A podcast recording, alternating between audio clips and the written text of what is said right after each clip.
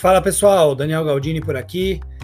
É, passada a ansiedade é, referente à estreia né, do episódio inicial, estou de volta aqui com o 1 em 10, o podcast de minha autoria, que traz para você temas aí do mercado financeiro de uma forma simples e descomplicada em 10 minutos.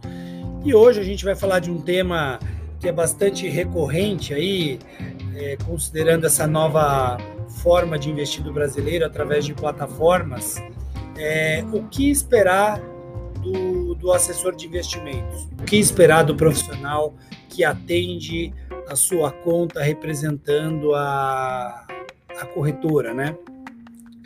E eu não vou me ater aqui a temas que são muito básicos, né? Como, por exemplo, ele tem que esperar, nós temos que esperar um atendimento cordial, educado, um bom atendimento. Isso é básico até para se entrar no, no, mercado, né? Então acho que é, não vou me, me ater a esse tipo de, de comentário para vocês. Eu acho que eu anotei cinco pontos aqui que eu considero importantes aí para um, que um assessor tenha. É, ou que ele passe isso para o cliente, né? Que ele tenha isso junto ao cliente. É, o primeiro desse, deles é o alinhamento de interesses, né? O que acontece é que o, o assessor de investimentos, por ser um profissional transacional, ou seja, ele é remunerado é, mediante as transações que o cliente faz, é, muitas vezes, dependendo do profissional, isso acaba sendo extrapolado no seguinte sentido, né?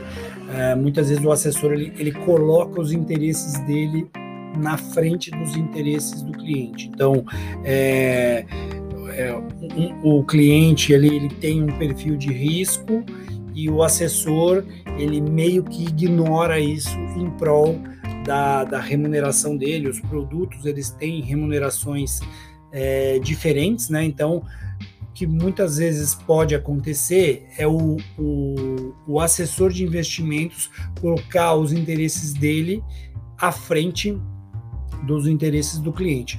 Eu acho que o fato do assessor de investimentos ser remunerado por transação, é, eu não vejo isso de uma forma ruim, até porque o assessor de investimentos ele tem que ser remunerado de uma forma. Então, se é, no Brasil ainda existe uma certa resistência é, do, do, do, cliente, do, do, pequeno cliente, remunerar diretamente é, o, o, profissional, o, o, o, assessor de investimentos, é, tirando ali o dinheiro do seu bolso, da sua conta, para fazer o pagamento diretamente a ele, por que não ser remunerado pela transação mediante as indicações que são feitas? Eu acho que esse não é o menor dos problemas. Acho que a grande questão aqui é você manter o alinhamento de interesses apesar do modelo existente.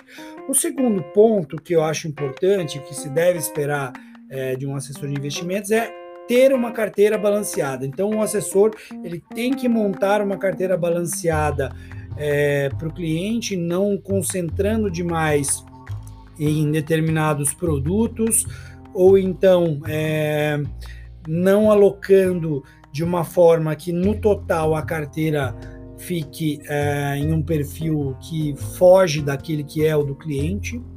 É, enfim, então acho que montar um portfólio balanceado, independentemente do perfil do cliente, vai fazer com que o cliente tenha necessidade de ficar girando menos a carteira. E quando a gente fala em girar a carteira, pense que isso é positivo para o profissional, para o assessor, para a instituição financeira. Então, acho que é, está tudo, é, é, eu, não há problemas em eventualmente trocar posições na carteira, tentando aproveitar de algum momento de mercado, mas ficar girando excessivamente a carteira, ou seja, se, se existe um profissional que atende o cliente que tem essa prática recorrente, é, desconfie porque é bem provável que quem esteja sendo beneficiado é o próprio assessor. Não que o cliente não possa ser beneficiado também com trocas, mas isso em excesso gera uma certa suspeita. E um terceiro ponto aqui que a gente pode colocar é o acompanhamento da carteira. Pense que o mercado ele é cíclico, ele muda ali em cada ele tem, ele, o mercado ele tem fases, né? Fases onde o mercado está mais otimista, mais pessimista, e, e a carteira ela precisa ser acompanhada, né? A carteira ela é, ela é dinâmica, né? Ela vai mudando ali é, ao longo do tempo. Tem produtos, como eu disse no, no episódio anterior, que são de maturação mais longa, são para prazos mais longos. Outros produtos que, por exemplo, é uma reserva de emergência, que a gente vai falar num, num próximo episódio, é, é, ela, você precisa ter o dinheiro ali mais disponível, então não faria sentido você ter um, determinados investimentos na reserva de emergência. É, Alguns produtos é, são. Uh, existem alguns riscos que muitas vezes não são informados ao cliente e eu acho que esse trabalho educacional ele tem que ser feito pelo assessor. Então, de uma forma geral, o assessor ele tem que acompanhar a carteira do cliente, né? É muito comum acontecer, o assessor começa a trabalhar, a, a exercer a função e ele vai evoluindo ali na carreira, tendo muitos clientes, e, e, é muito comum ele não passar esses clientes mais antigos, muitas vezes de um tamanho menor, para um assessor mais júnior fazer esse atendimento e, consequentemente, esse cliente ele fica abandonado na carteira e esse acompanhamento não é feito. Então, independentemente do tamanho do cliente, o acompanhamento da carteira é, precisa ser feito. Um quarto ponto aqui que eu acho bastante importante é manter uma rotina informativa com o cliente. Pense o seguinte: é, o mercado financeiro é muito dinâmico e ele vem passando por um processo de sofisticação ao longo do tempo. Então, hoje você já tem fundos de previdência que alocam 100% em ações, que fazem alocação internacional, é, gestores multimercados que têm lançado fundos de previdência ou é, produtos que antes eram acessados somente por patrimônios pessoas de patrimônio mais elevado e hoje em dia estão disponíveis para clientes de para valores menores.